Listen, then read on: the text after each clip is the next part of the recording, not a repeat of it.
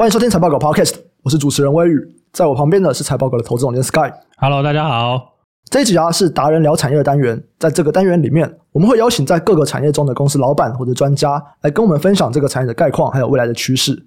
今天我们节目邀请来宾很特别哦，他同时兼任一间市值超过台币一百四十亿元，而且成立超过五十年的大公司，以及一家二零二一年刚成立、持续在烧钱中的新创公司执行长，让我们来欢迎华晨电机暨华晨电能的执行长徐义成执行长。好，大家好，我是徐义成。大家好，华晨电机啊，它是在稳固哦台湾经济发展根基的一个重电产业嘛，对不对？它属于重电，然后电能则是未来这个充电桩的部分。那我觉得这个两个主题其实都蛮值得我们探讨的，所以我们会分成两集。我们上集啊，就是来找华晨电机这边的重电产业。下集我们就来聊华晨电能这个充电桩的产业，可以先请执行长给我们介绍一下华晨电机的业务是什么吗？就是这个重电产业到底指的是什么？其实重电产业有个电字，但是前面加个重，感觉好像很奇怪，很厉害，对。对对对，但其实这个产业在日常生活中其实很早很早以前就出现，就像我们公司有五十几年历史，嗯，因为呃大家知道所有的电不会自己突然跑出来。那过去以前的做法就是电是从发电厂发的，那发电厂产生电之后，你要怎么用到家家户户里面？你的手机要怎么充电啊？你家里电视要怎么用啊？那它是不可能凭空把电这样传输到你的设备里面，所以中间一定必须要有所谓传输设备的这些工具在里面。嗯，那以我们公司来讲，其实我们的重点就是在怎么把。发出来的电传到每个人的家里面，这中间所有的设备几乎我们都公司都有做。我们从最早以前，我们最核心的产品一个叫做变压器，嗯，那变压器，呃，它的概念跟很像手机的充电器有个变压器的那概念其实很类似。那电力的传输有个限制条件或者是一个问题吧，就是当你的线路拉得越长，你的电会慢慢的衰减。尤其以前的发电厂都是盖在没有人的地方。所以你从很远的地方传输线，如果只是就是拉一条很大的电线过来的话，嗯、其实你到末端这个线路都会电会不够。嗯，讲白一点这样子啊。嗯、所以中间就必须要装很多所谓的变压器。嗯，那变压器的功能就是让电力可以稳定的传输到终端。这是高中物理吗？就是我们要高压，对对对对，高电压低电流。它的技术概念就是就是这样子。那所以，我们公司就从那里开始起家。嗯，那从小型的变压器一直做做做。那小型的变压器其实也不是大家想象那种小型。我们的所谓最小型，其实是在如果大家有看到古代在。分享古代，这样感觉自己也很，就是在电线杆，以前电线杆上面有个筒子，那种叫铁筒，呃、那种是我们公司里头最小的产品。哦，这、哦、个就是里头就藏了一个变压器在里面。那像我们路边也会有那种大台的变电箱。对对对，那个绿色的那个也是一种变压器。对。那我们一直做做做做到所谓发电厂级的变压器，发电厂级在多大呢？嗯、大概就跟一个别墅大小一样，就可能四层楼高，然后。如果能住在里面是蛮爽的，可能二三十平的大小。你说一个变压器，一个变压器就这么大，对，那那个就会用在发电厂端，哦、所以中间有很多各种不同大小的变压器，它的用法都不一样。嗯，所以我们是从那边开始起家。那当然做这个之外，我们就开始延伸到所有线路上面必须要的设备，我们都去生产去开发。嗯，包括像大家家家户户里面有所谓分电箱、配电盘。那像一个铁盒子里面有很多开关，那种我没有做。嗯，那类似像大楼里面，或者像现在台北捷运里面，超过一半的供电系统，嗯，的设备其实是我们我们华晨提供的。哦，所以其实我们在台湾的各个角落都可以看到我们产品，但是可能大家都不知道。嗯，可能今天走到外面看到的那个小的绿色箱子，或者这种电筒，以前讲的电筒，那其实。有三分之一可能都是我们公司做的。那你每天做的捷运里面的供电系统也是我们做的。嗯、所以其实电力的东西跟人的生活是息息相关。嗯、那里面其实很多的设备都是我们公司提供的。嗯，那这是从设备端。那后来我们就慢慢不止做设备，我们就开始做整个包系统工程。不只是我提供设备，因为大部分设备之外，很多人还是希望啊，你不要只提供设备，你把整个机电的部分全部都包了好了。所以我们就开始又发展到整个系统工程的部分，所以我们也帮台电盖很多的输配电的变电站，嗯、那个就是整个就是一块空地，然后我们把它从无到有把它设计，然后盖出来。嗯，然后也有可能是帮大楼或者是科技厂，它要做机电系统，我们就帮它盖，然后就慢慢延伸，所以就开始有系统工程。嗯，那一直到这几年，因为绿能其实很夯，其实我们布局绿能也十年，十年前也是跟随台电的脚步啦。哇，这个十年前，十年前，十年前都是。现在终于开始有点回收了吧？终于看到大家在看那个，终于风电，每天在看太阳哦，今天有太阳，可以吹冷气。所以，因为我们有机电，然后有系统工程，那那时候。台湾电力公司它有点想要发展绿色能源，但那时候不是很夯啦，所以就开始有这个项目，所以我们就投入去做，所以一直做做，所以绿能是自从那个时候不就一直开始，从太阳能做做到风力发电，做到离岸风力发电，然后再做到现在的电动车。嗯，这样听起来其实有蛮多东西都是属于公共工程吗？呃，它。公共工程占占一大部分，对，那也有一部分是属于民间的，嗯，因为每个的大楼它其实是都要用电嘛，嗯、那电里面的这些机电设备，其实很多部分都是我们公司可以。所以主要客户一定会有一个是政府，然后还会有像民间的大楼，可能是建商吗？对，建商或者是一般就是工厂的老板也可能会用的，嗯，所以我们最大客户其实是电力公司，电力公司是我们最大客户，嗯，电力公司就是台电，就台电的，台湾只有一家就台电，嗯嗯嗯，了解了解。哎，那 Sky，你知道说，就像这种重电，刚刚有提到说，它的需求其实蛮广泛的。对，那如果在台湾的话，然后产业链啊，或者是相关业者有哪些啊？那我举一下，就是资本市场啦，或者说有上市的同业啦。嗯，诶，其实我觉得这点看法 就是看股票代号，对啊，可能亚力、中心店啊，对不对？嗯、甚至是有世盈电机啊，那只是说大家可能专注的点好像不太一样嘛。对，对，对，包含对，就随便举个例子，可能像中心店，可能就是他们好像就。三三四五的这个比较高 kV 的那个什么，他做绝缘开关，绝缘开 GIS，, GIS 对对对，那可能就跟我们比较不太一样。当然，它还有一些太阳能电厂啦，一些其他的业务，它它也有盖房子，就是大家玩法都蛮多元。那雅力可能也是这个变压器比较多嘛，那也有一些这个配电盘，它也有做逆变器，所以其实大家都做的跟就是跟电蛮相关的啦。嗯。嗯对对对，那公司会怎么样去决定说在市场上面的定位长什么样子？那比方说刚好提到嘛，可能每一间公司做的东西都不太一样。那在像华晨这边，又是怎么样去定位自己啊？其实最早开始我们成立的时候，因为我们的创办人他以前的本业就是做变压器修理，嗯，所以以前早期年代就是七八十年前，台湾很多变压器都是从国外进口。是，那那个时候台湾自己生产变压器很少，所以大部分都是修理。既有的变压器，然后去修理，嗯、所以他那时候就有这样的技术，所以他创办华晨电机的时候，就是以着重在变压器这个产品上，因为它本身就有技术，嗯，所以我们才会公司的在电力系统的主业占比最大的就会是变压器。嗯、那刚才像中兴电工的话，它做的跟我们的产品都是用在电力系统上，但是其实完全不一样的东西。它的是属于叫开关，它有点是呃，我们要 on off 的时候的一个设备。嗯，那我们是属于线路的这个调频或者调压的这个设备。哦、那当然，雅力的 inverter 又是另外一种情况，所以大家都会有一个契机决定这种。那我们的契机就是因为我们创办人就是做这个出身的，嗯，所以后来我们是有一些所谓水平展开，就是有做一些配电盘呐，有开关我们有做，是但是就没有。别人这么专精，但是我们还是有，所以，嗯，就像刚才讲，同业之间都会有一些重叠的地方，嗯，但是每个最强的都不太一样。哦，了解。嗯、那像刚刚提到的这些重电产业，应该算是国家的基础设施之一吧？嗯，对。对，那我的想象就会是这个产业的需求可能会跟政府的规划高度相关，这样对吗？呃，可以这样解释。嗯，那像最近台电不是有这个强韧电网的计划嘛？要增加这个电网韧性嘛？他们是说十年要投入五千六百亿元，现在核准执行可能三千七百多亿，所以华晨在里面就会扮演一个角色，要去强韧这个电网吗？呃，应该说电的东西其实就跟一个国家发展是完全相关，因为你国家经济好，你用电量会增加。就像上台积电经常扩厂，对，它就是要电，就得想办法增电。所以，除非这个国家的经济发展是走下坡的，不然正常他们在电力的需求都会增加。那电力需求增加，自然就会。这个国家的电力公司，他就想办法增加它的这些电力的提供。嗯，那电力提供自然就会，我们这些厂商就会有受惠，因为经济成长。嗯，那电力系统又不一样，因为这个东西一来是国家经济发展之外，第二个它也有所谓使用寿命，正常大概就是二十年一个轮回。是，所以一样回来，大家不太可能去思考说，我等设备坏了以后，台积电大停电之后，我们再来换线路。嗯，那那个就被骂死了嘛，对 金源就不到损，所以。大家都会有固定的汰换时间，因为十年、十五年就会把所有设备做一次汰换，嗯、因为大家都不希望真的要用电的时候发生故障。嗯，所以我们本身在既有的你建设的一些设备中，大概就十到十五年就会一个汰换潮，所以这是固定的。然后再加上所谓刚才这种，如果政府对经济看好，他想要增加这些电力的系统的话，他就会再增加。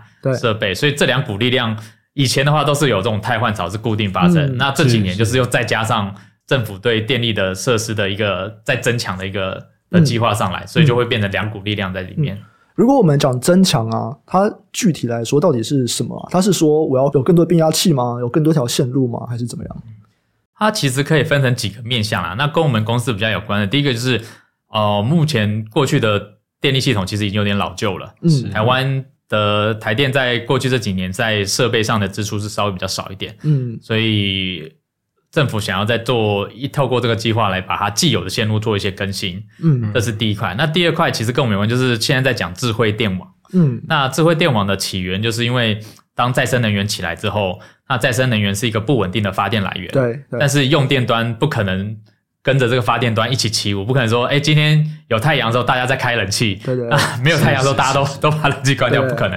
那中间怎么去调度这些东西，就变成以前的电网就很单纯，我发多少度电你就用多少度电，嗯，那中间不管，反正我只要发的比用的多就好了，嗯。但是现在发的部分是一个不确定的，对，所以你必须精准掌握。发跟用的部分要能够对得起来，嗯、不然用的要多就发电不够，或者发的太多用的太少，这都会问题，所以就会开始发展出所谓智慧化的电网，那就是怎么样让哪里有电，因为以后的电网可能在台南有个太阳能发电厂，可能发一百度电，嗯、那北部的好比核能电厂发两百度电，嗯、那你怎么去调度这总共三百度电到 A、B、C、D 各县市？那这就是要要靠智慧电网去调度，所以。它到底是什么东西？就这个智慧电网到底是什么？呃，我今天用简单的方法，它就好像是今天你肚子饿了，对我就要想办法送你肚子饿你想吃的东西给你。对，那今天 Sky 他也许不饿，那我就不要给他。嗯、那以前的话我不管，反正我就一直丢给你们，你要吃你就吃，你不吃就丢到垃圾桶。那智慧电网的话，它就是可以做到想要吃电的人我送电给你，你不想吃电的我就不要给你电。嗯、是，那为什么现在做不到啊？中间的差距会是什么东西？呃，其实以前的电力系统都是机械式的，嗯，它就没有所谓的控制的这一块，嗯，反正我发了多少度电，我只要想办法把电从 A 送到 B 就好了，嗯。所以它没有办法控制说 A 里面可能还分 A one、A two、A 三，它不管，反正我就是平均分配。嗯嗯。那以后的状况就不一样啊，我我 A one 要吃比较多电，我就要想办法让线路送到 A one 比较多。那 A two 吃的比较小，我就不要送给 A two。嗯。所以它必须要可能有调控。对。那调控的第一步，你要先就是能够 monitor 这些事情，以前是没有 monitor 的，所以第一步一定会先做好 monitor，先确认到底每个地区的用电量跟发电量。跟负载状况是如何？嗯，那第二步就开始可以控。A one 地区比较用电比较大，我就想尽办法把线路全部都集中到 A one。嗯、那 A two 比较少，我就尽量把 A two 的电就是把它抽掉。嗯，那这中间就是必须要靠很多设备去控制，因为你发电端是没办法控制这件事情，嗯、就变成是用中间的这些机电设备来去控制这些东西。所以我们会需要盖很多新的设备。对，哦，或者会把旧的设备都汰换成这种智慧型，就是更新这样子。对，会卖比较贵。一定比较贵啊！就你买个 Nokia 跟买个 iPhone 是不一样的啊！你就 iPhone 可以做到智慧手机。呃，了解了解。那这个发酵的时间大概是什么时候？现在已经开始了吗？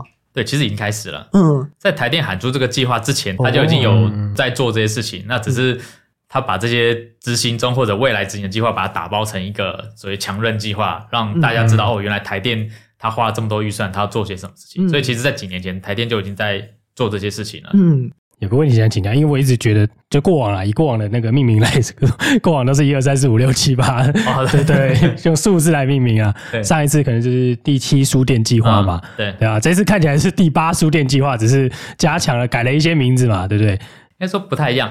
以前的从第一一直到第七输变，它是真的盖整条的线路，就是从北到南的线路，就是盖一条新的线路，它是对北到南的骨干，对不对？对对对对。那，那这一次是横的。那这一次对，这一次也不能说横，它没有盖骨干，它是把既有的骨干去加强。是，所以好比以前的血一直通到你的手掌，那现在想办法把微血管把它打通，嗯，那通到每根手指头，所以它这次的重点会比较放在这个。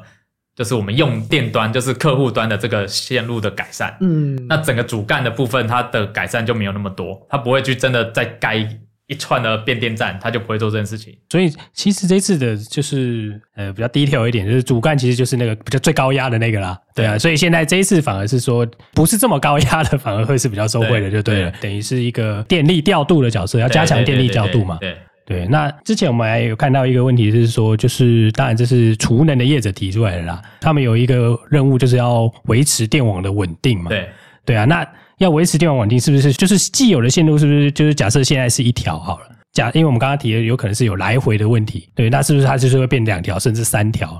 如果说同一条道路上，就有可能说，假设随便举个例子，中孝东路可能是从双线道扩充到。那是两线道或是四线道这样的概念吗？或是这一次的输电所谓的强韧电网计划的这个概念上就是这样子吗？也也不是，因为电的这个东西蛮特别。你就算你挂一个电线，其实它的电流是本来就可以双向跑，是你可以往左边往右边。所以其实你盖了很多的发电厂的情况下，你也不需要主干道增加，是因为本来每个发电的。容量就有固定，你只要设计好这个主干道。我们讲电流就像水流的一样概念，你只要前面的水库是固定的，你中间的水管就是固定好了，你就没有关系。你今天送的水强还是慢还是快，那个就自己可以调控。嗯，那这次为什么有人在讲再生能源跟储能的部分？是因为储能之所以起来，是在于电有一个很特别的状况。今天如果线路上你本来发电，我举例一百度，突然一片阴云来了。太阳能，嗯，然后突然掉下来五十度，嗯，嗯，那它不只是我们想象中的少了百分之五十的电力，它会把整个系统上的电压，这越讲越专业，没关系，不会有，电压还 OK，高中物理还 OK，对对对，对，整个电压会被拉下来，嗯，因为你用户端假设它还是用一百度的电，它并不会因为你这样少了五十度电，它就大家赶快少五十度电，不会，所以它用的电量是大的，然后你前端发的电是少的，你就会把整个系统的。这个电压一直往下压，它压到某一个可能超过百分之二十或多少的话，整个系统会崩溃。崩溃意思就会所有的发电全部都会跳机，所有上面的线路全部都会挂掉，所以那时候就会造成一个灾难性，可能全台湾大停电。其实那时候九二一大停电，其实概念是这样子：为什么一个发电厂停掉之后会导致全台湾连锁的发电厂都挂了？其实那些发电厂都是正常工，它并没有坏掉，但是因为线路这个系统的问题。那太阳能就是怕发生这种事情，因为假设太阳能比例增加。那太阳能突然没电的这种情况就很发生几率会很高。那如果突然一个太阳能电厂没电，有可能导致全台湾所有的发电厂，不止太阳能还是石化能的，都一起瞬间无法崩溃、无法供电的话，那这事情就很严重。那怎么样去当太阳能不见的时候，要有人去把这个电补上来？那大家想到最好的方法就是用储能。因为储能电已经原本就是放在那边 stand by，所以现在讲的电力系统上储能不是随时一直在放一直在放，它是需要的时候赶快放，所以它有点是在帮助台电去控制那个频率电压，不要让它跑掉，这样才不会造成整个系统溃灭，是这样子。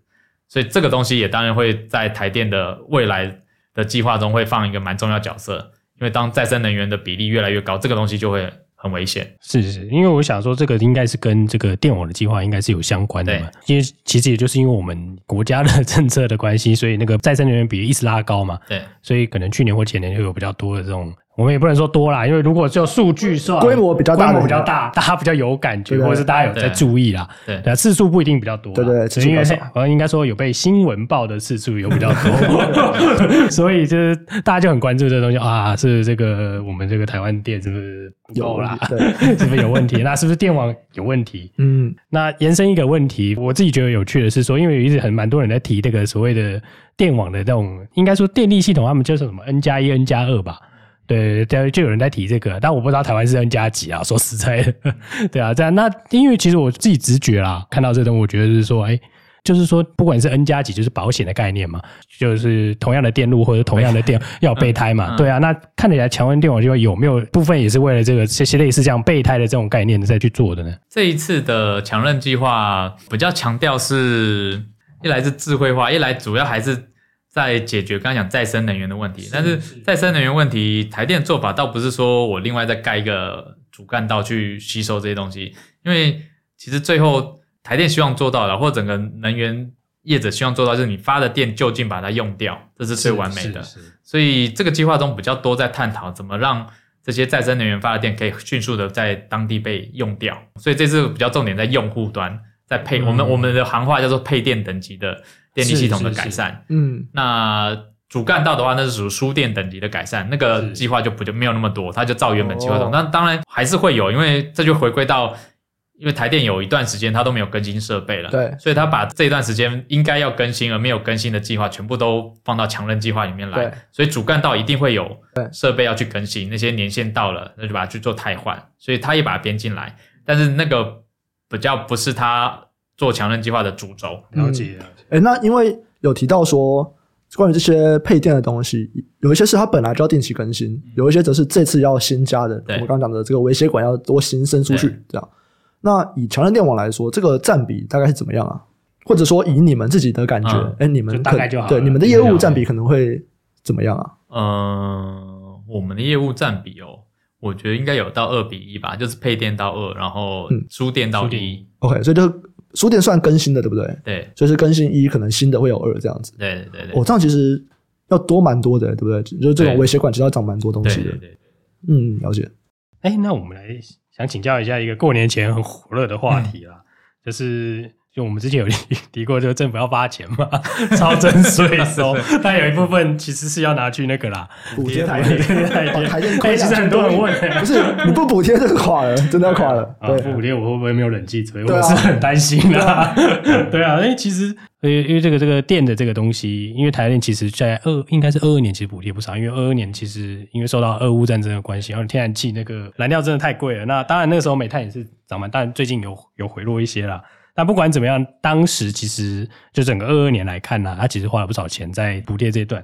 那您会怎么看这样子？我们编列一些超额的税收去补台电的预算嘛？那请教您会怎么去看这个台电及重点产业，他们又得到了一些钱的那个影响？其实他们的客户不会垮吧？这样，我直觉是这样想。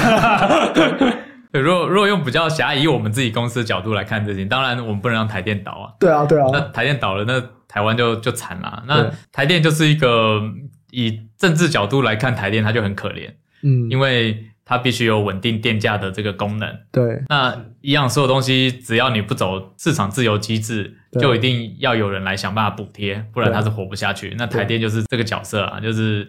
大家都不想要涨电，因为一涨电，你的选票就不见了。对对对 但是你不涨电的话，那这发电成本就是不贵。嗯、因为去年俄乌战争，其实国外的民营的电力公司，他们电价都是有十倍、二十倍、三十倍这样跳。那台湾就是非常的人性化的，就是十八、二十八、三十八的跳，涨十八，涨十八就已经很就是很多舆论压力了。所以，那你最后总不能让它倒啊，也不会有人借钱给台电啦。那你最后只能靠政府出来。嗯，那这是一定得做啦，因为如果我们讲一个以前有一阵子台电的状况是真的很不好的时候，它是把所有的资本支出，我们就是把这个电力建设全部都暂停，哦、那来避免它的亏损扩大。嗯，那就是到后来都会发现这是一个就是饮鸩止血的问题，因为你经济要发展，你设备要更新，然后如果你全部都把它停下来的话，你接下来就是遇到你真的要用电，真的需要工业区真的没电的时候，你就没办法。嗯，你那时候再去做一些基础建设是来不及，所以我们电力产业的。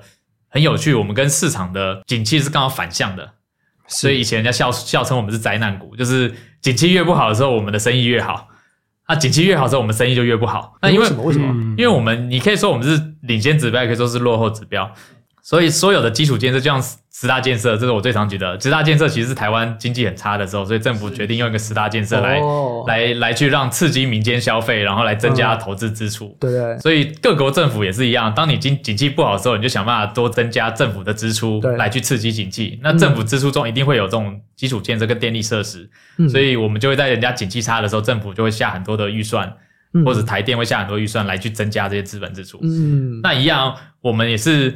落后指标就是当大家生意很好的时候，就会缺电，就不讲缺电，缺产能，大家就想要扩厂，扩厂的话就需要用电，所以大家就会想要扩厂，大家就需要买电力设备，就会跟我们下单。对，但是我们电力设备交期很长啊，苹果可能二十天可以做完，但是我们的假设比较大型的电力设备，像刚才讲那种像房子一样的，那可能要一年才能交货。嗯，所以有可能它。下定决心要盖厂、要买设备，等到我交完货，它已经经济下来了。电子业可能两年就下来一个波峰。嗯，所以我们生意很好的时候，都是哦，别人景气不好的时候。哦、嗯，这就是那个、啊、大家在讲那个财政政策有没有？大家财政政策，经济上大家讲那个财政政策，就是大家政府开始丢财政政策的时候，哎，反而是我们重电产业最受惠的时候。对啊，而且刚刚有提到一个嘛，就是说经济不好的时候，政府就会来砸钱做基础建设。对。嗯那其实各国都是如此啊，嗯，就是美国也是，对，对，美国他们在二一年他们有这个三兆的基建法案，嗯、对，那华晨在这边，因为华晨大概呃内销好像是七十几，对，所以有一部分是在外销的。那像美国的这个基建法案，它是有受惠到的吗？或者是你们这边的策略会怎么样啊？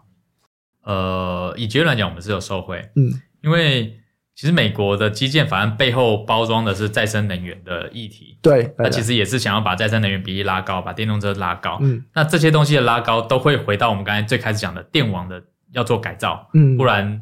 这些事情都没办法实现。你盖太多太阳能电厂，但是你的这个电网是老旧的，你没有智慧化的话，都会出代机。嗯，所以在里面就有很多部分是投资在这个电网的设备上面的更新，嗯，然后电网的重建啊，这些这些。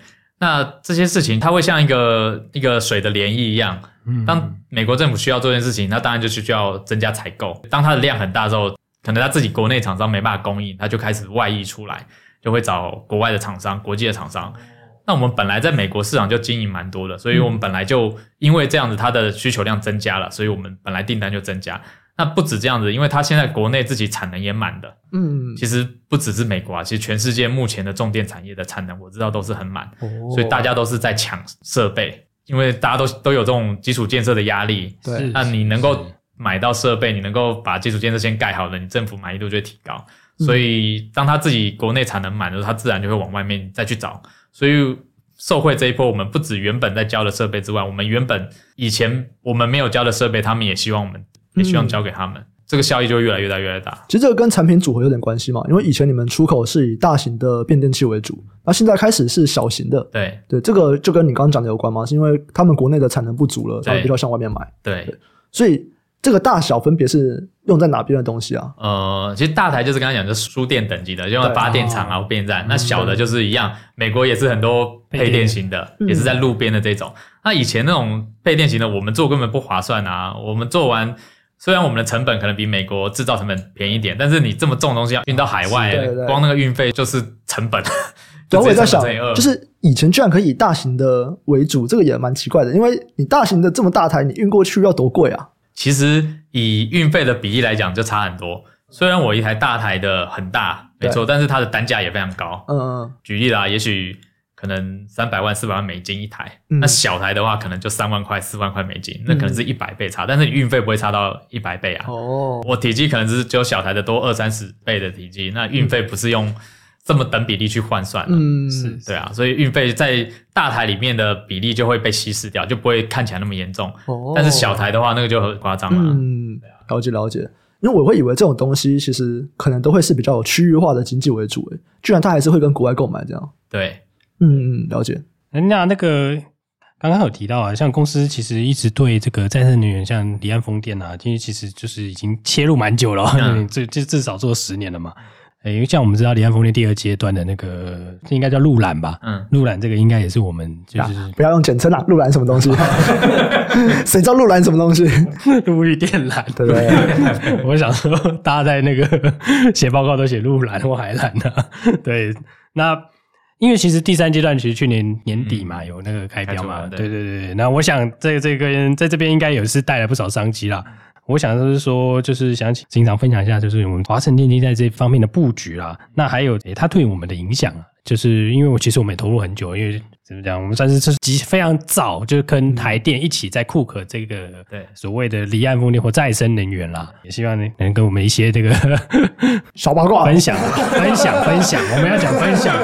当然那块是接下来很大的商机嘛，我们当然公司一定会去争取啊。不过我们争取的重点还是在。就是属于电力系统的设备或者是工程这一块，嗯，那我我们并没有跳到去做海上的风机啊或者基础啊这些，所以蛮妙的。网络上有说我们是做水下工程的，嗯，就我们我们那一块我们都没有碰，我们还是重点在于怎么把电力传输出去。所以刚才讲的包括陆域型的变电站整个工程，嗯、或者是。这个过程中所有的变压器设备或者电力设备，嗯、那那是我们的强项，所以我们着重点还是再去争取这些的商机。嗯，如果是在路上的话，这个的大小大概是怎么样的等级啊？呃，它不会像刚才讲的那么那个 super size 那么大，嗯，但是基本上以我们来讲，它也属于中大型的变压器设备，一直到其实到小型变压器设备都有，因为它一样的概念是一样，就是风机的电、嗯、你要先从海上拉上来，对，拉上来你要先升压，不然它它一样是送不上来。那升压之后，你就会有个大型变压器去承接，然后接下来你还会再分成小型的变压器，再连接到台电的电网，所以这中间是一串东西都有。嗯、那如果以里面最大型的话，那个 size 也是蛮大，也是一直像小房子一样这么大。那那个东西当然每个暗场可能两台三台不一定啦。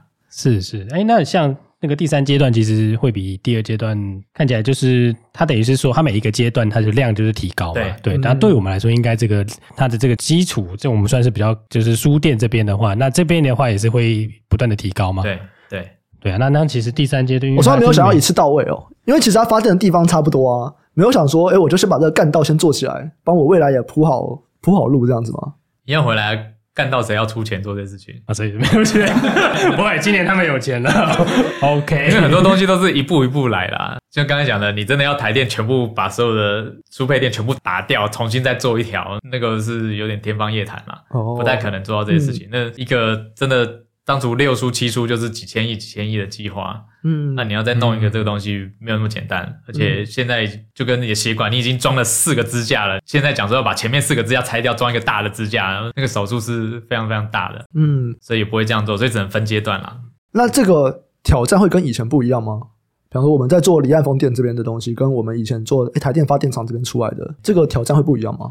其实，在技术上面有一些些不太一样。嗯，因为它毕竟是从风力发电系统上来，那风力发电它本身发电的这个系统就跟一般的石化燃料的发电系统不太一样，是是，那它有很多平衡的问题啊，很多这些电压负载的控制啊，所以会稍微不太一样。但是你第一个案子做完之后，你后面的就都一样了，嗯，就不会有说，哎，今天第二期又搞一个不一样的系统，第三期又不一样的，因为每一家其实背后你们看。大家选的风机就已经决定了你的系统是什么了。哦、你今天选的是西门子的系统，选的是日立的系统，还是 Vestas 的系统？嗯、大概整个就固定下来了。嗯，了解了解。所以可能第二阶段就是在大家一起练兵吗？他们已经练完了，华晨已经练完了，都练完了，现在就可以开始要做什么都可以这样。对啊，因为第三阶段其实他当当初喊是每年大概原本好像是喊一 G 嘛，后来升到一点五 G 的样子。这其实量很多啊，对啊，对啊，所以我就想说，因为你这个输配电的这种东西，一定是相应的成长啊。当然，我是不知道是它是分几年的，我不是说这个输配电，我是说，呃，应该说风机那边是确定它有一个确定的期程嘛，嗯，对啊，那我们的期程也会跟他们很像，就对了，对，好，了解了解，嗯、哇，这听起来很好啊，啊，成本降低吗？然后营收变多吗？成本没有降低，真的没有降低吧？会吧，因为以前你要练的时候，总是会有一些这学习曲线的问题嘛。对啊，这几年的物价真的原物料的波动是很恐怖的哦。对，所以其实我们自己看啊，有部分的营收同样的的产品，但是它现在售价都变贵了。那你说这样到底是你成长是来自于？那你们容易转嫁吗？还是就是？是不行，呃，我们还是会撑到某个程度，但是真的太夸张了，我们还是得让顾客知道这个状况。嗯、那国际也都这样，大家都会有一个所谓物价调整机制啦。是是，那台电也有这种方法，所以大家都有，你物价涨到多少的时候，你就可以调整你的价格。那当然你不是包赢的，你掉下来的时候，你也要把原本那个价钱吐出去。嗯，啊，只是这几年的物价都是往上跑。了解了解，我们讲了蛮多是在讲这个跟台电相关，或者是我们政府的政策所带动的成长力。那民间呢？民间目前的这个成长力是有的吗？还是就比较少了？我们看到的是民间在如果是跟再生能源相关的投资的部分，嗯，这个部分是有在成长，嗯。但是如果回到单纯的刚才讲那种厂办啊，就盖工厂的这种机电设备的话，嗯，看起来是还好，嗯，没有没有特别成长的状况。了解了解，好啊。那聊完了这个产业以后啊，我们来稍微聊一下经营管理的部分。对，因为执行长同时身兼两间不同公司的执行长，嗯、对啊，然后一间又是比较大的老公司，一间是比较小的新创公司，对，所以我其实也蛮好奇，就是哎，你到底要怎么样去做到这些事情的？我们先从背景开始好了，嗯，对，执行长一开始怎么进到这个产业里面的？呃，我们做电动车充电，其实你最早是怎么进到这个产业？包含说从华晨电机开始，你说我吗？对啊，对啊，对啊，我进来哦。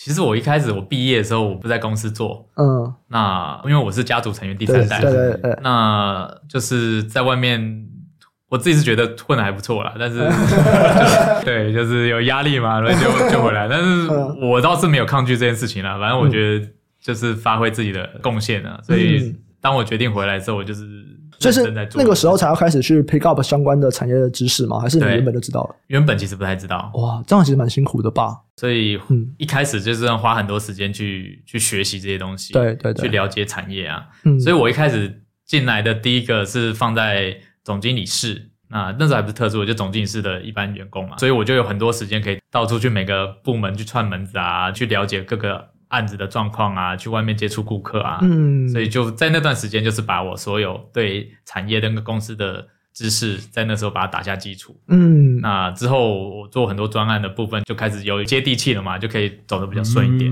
嗯，了解了解。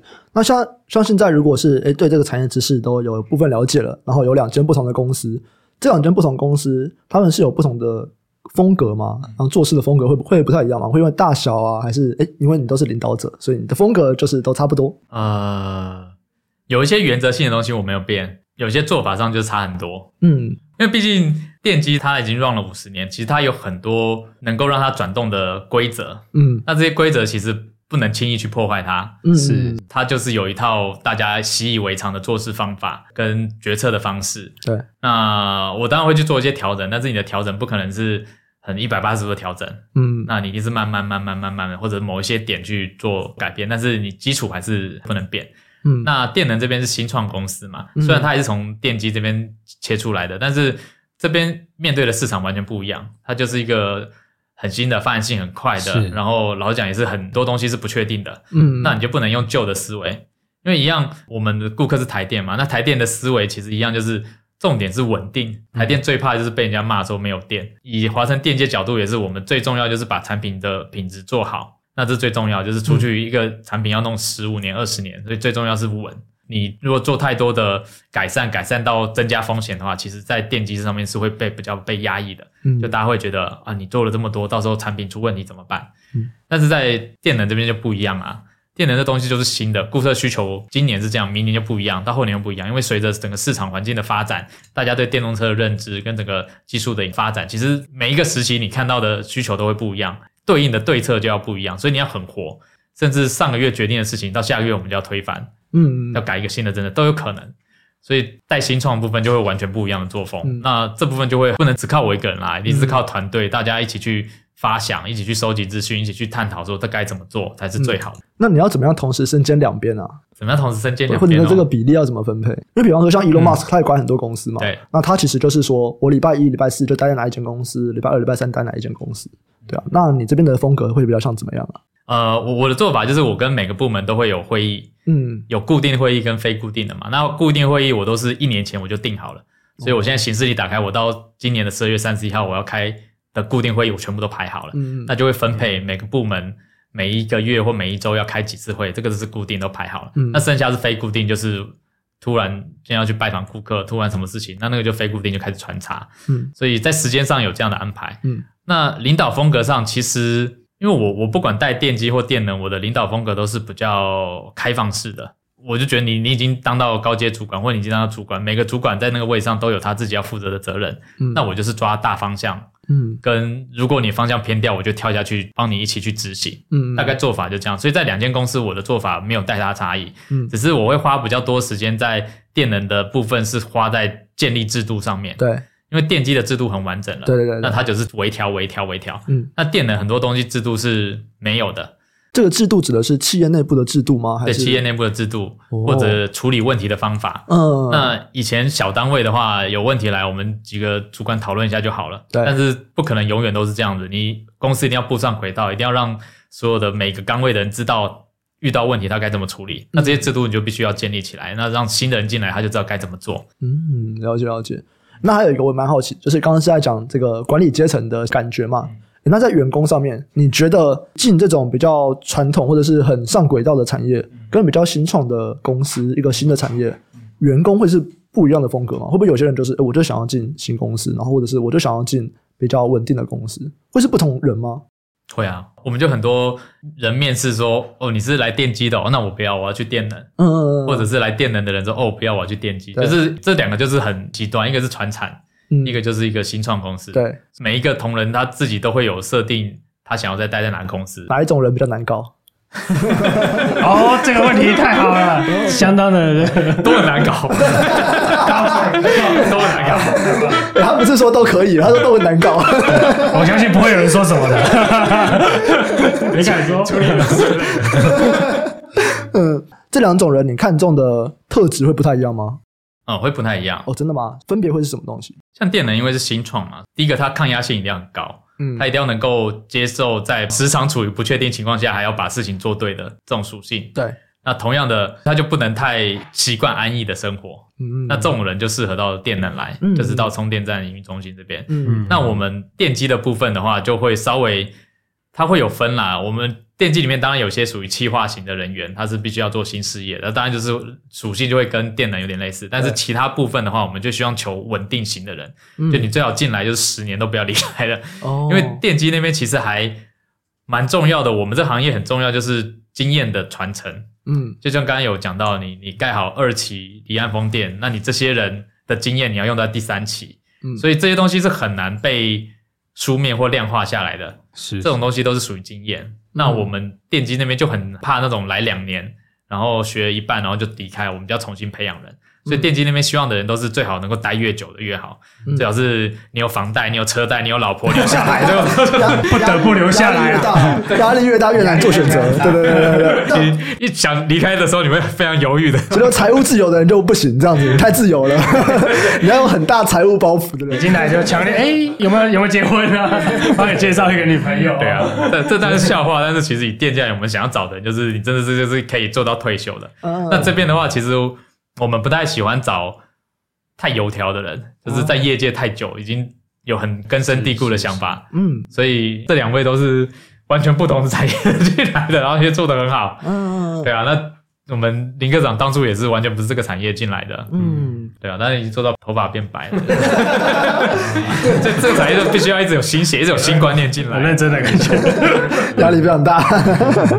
对，了解了解。哎，那。我这个关于员工的最后一个问题，因为其实刚刚你有提到这个抗压性要强，我觉得跟投资想的人才会蛮像的，因为也是一样，你要不断能够打破自己的观点嘛。就是有些人会很捍卫自己一开始的观点，但是可能在投资上面，我们也会希望说有新的变化出来。嗯，只要你发现你不对了，你要有勇气认错，而且要快这样子。对，你要怎么样去评估这件事情？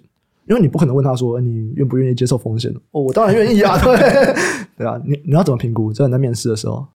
我我的面试风格有跟我参加面试的人都觉得我很怪，嗯、我很喜欢问很多假设性的问题，嗯，就是很多正常问题大家都会答嘛，你会不会承受风险？大家一定会说会啊，啊你会不会？啊、那我就会用很多假设的情境去考他，嗯，就好比我会出一些以前讲的那种事件的问题。嗯，哎，今天发生什么状况？有什么什么？那你会做什么决定？其实那答案都没有标准答案，嗯，那只是有点像是在测人格测验的这种问题。嗯，那问完之后，我大概就知道他是属于哪种类型的人，嗯、所以我当下也不会告诉他你答对或答错，因为都没有标准答案。有些人他的选项就会一直很保守，有些人选项就会很风险。嗯、那对对对对，那谈完之后，我再决定这个职位需要哪一种类型的人。是，是哦，我了解。你现在还参与面试吗？对啊，我还是有在面试。哦，这样不是时间就 你有你有固定的 meeting，有一些临时的 meeting，、啊、然后还要面试很多人，啊、所以我现在的人生只剩下家人跟工作，其他都没了。我把所有能浪费时间都全部都砍掉了。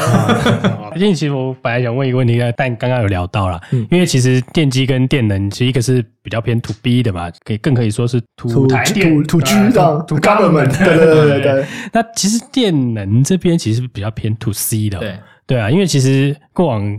当然，我当然是相对而言啊，对 To C 来说，其实是一个呃，它又更需要有很多这种随时要应变的，对啊，因为因为刚刚执行长提到，因为其实我们就是想问说，诶，你需要两边应该是不一样的人吧？嗯、那你需要应该是不一样特质的人，那因为你要面对的是不一样的所谓的不一样的客群啊。这个刚刚执行长刚好就有回答到了，嗯，这个这也很有趣，因为因为其实我们也是想说，嗯，因为像我们也是新创企业嘛，对啊，但我们都会想说啊。谁会去考公务员？没有，我们这边的人心态真的就是不一样。对，我就想，嗯，那我问旁边啊，没有啊，他们在我们同一家公司，我问他干嘛？对，当然我们这是比较开玩笑的啦。对，因为我们我们其实对这种 mindset 的转变，我觉得那种很困难的。对啊，对啊，所以这边执行长应该也是是有看书是不是？比方说说开开不同的公司是要你会通过怎样的方法去学习啊？就是还是就是摸着石头过河，边做边学。其实很多方法都有。嗯，那看书是一种啦，我不懂东西我会看书。那当然跟业界的人讨论这些方法，哦、然后找一些专家来讨论。那当然最后就是也自己去实践看看。嗯，所以其实我我的创新不会是那种一步到位的创新，嗯，我都是阶段性的。那也跟传产个性一样，我会先稳。先确认这个小胜利是可以执行的，然后再继续慢慢扩大。我不会一次就到位。就像我们电能，其实我在二零一一年就成立了一个部门，要做电能东西。那大家关注到这一点，都在这一两年。其实我已经 run 了十年了，我已经累积了十年，才来决定要把这东西独立出来。嗯嗯。对啊，所以我的我的风格或我们公司风格，大家都会是比较偏这一种。了解了解。好，那最后先回到电机这边来的话，对于华晨电机未来的愿景跟策略的目标，你大概会怎么定啊？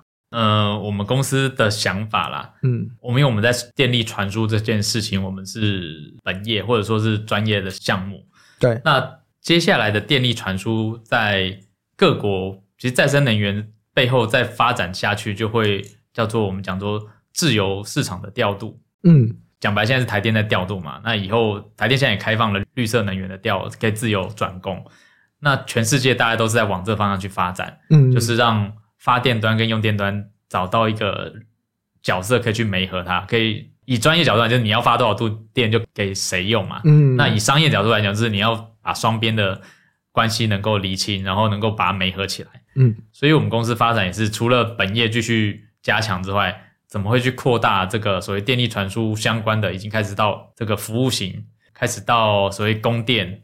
开始到售电这一块，怎么去把它扩张？这是我们接下来要做的事情。了解，了解。那最后一个是我们这个系列的一个定番问题，因为我们这个节目有很多听众啊，都是对投资有兴趣的朋友，嗯、所以执行长能不能分享一下，如果我今天要去关注华晨电机，或者就是这个产业，最重要的观察指标可能是什么？这个有点难，就别人很惨的时候，这个产业就好，不是？对啊，说电视啊，对啊，对啊，这真的 OK，这 OK，就是一两年前的。制造业的这个资本支出之类的啊，哦，逆资本支出，不是说逆资本支出，应该说逆那个产业的景气。对啊，因为我们的客户对象很明确，你要买就是电力公司，嗯、要么就是要用电的人。对，所以一般来讲，假设。经济开始下滑，或经济开始起来，或者说我们讲的政府开始喊出什么用电需要增加，嗯嗯，或者是好比讲他之前一阵在讲台商回流啊，对，那种就是用电需求会增加，就会有收益，嗯，这是一个比较用如果用领先指标来看的话，就是政策方面的，对啊，政策方面对影响我们、嗯、我们是蛮大的。了解了解，好，那我们上集就先到这边，就这集啊，执行长跟我们聊了蛮多，就华晨电机跟重电产业相关的东西。那下一集我们就会来聊一聊华晨电能还有电动车电动桩这个东西。那这边就就先谢谢执行长上集的分享，喜欢听众啊，记得按下订阅，给我们五星好评。如果有任何想要支持或者说建议的，可以留言给我们。有业务合作的需求啊，都可以参考节目下方资讯栏的业务合作信箱。感谢大家收听，我们下期再见，拜拜，拜拜，好，拜拜。